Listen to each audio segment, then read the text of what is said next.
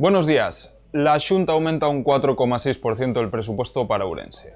El Ejecutivo Autonómico presentó ayer las cuentas del próximo año en el Parlamento gallego y estas cuentas prevén gastar más de 5.400 euros por habitante. En total se consignan 1.644 millones de euros para la provincia, nos lo cuenta Brais Iglesias. En el periódico de hoy abrimos con los presupuestos de la Junta de Galicia para el año 2024. El consejero de Facenda los entregó ayer en el Parlamento y hoy analizamos las partidas destinadas a la provincia de Ourense.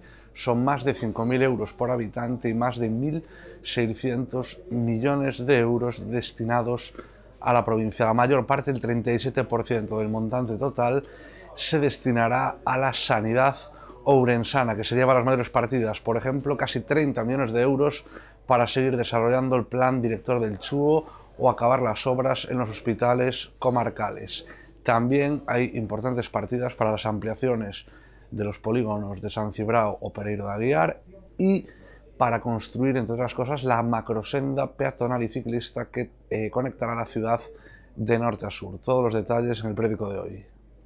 El talento del campus ourensano aporta 500 millones de euros a la sociedad, según un estudio que mide el impacto del capital humano formado en la UBIGO. Nos lo explica Elizabeth Fernández.